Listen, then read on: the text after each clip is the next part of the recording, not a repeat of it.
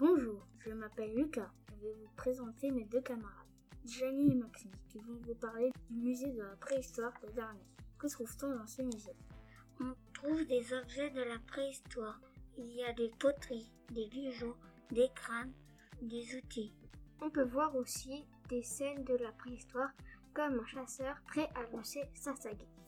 Pouvez-vous nous parler de l'habitat des hommes préhistoriques? À Darnay, on peut voir une tente aux abords d'une grotte.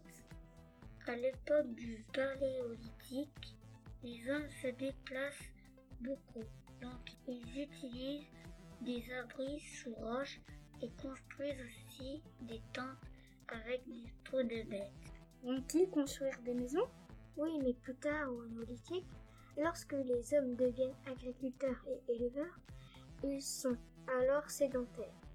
Comme ils ne changent plus d'endroit, ils construisent des maisons en bois et en chaume pour les toits. Ils utilisent aussi la terre pour les murs. Merci pour toutes ces précisions. Au revoir. Au revoir.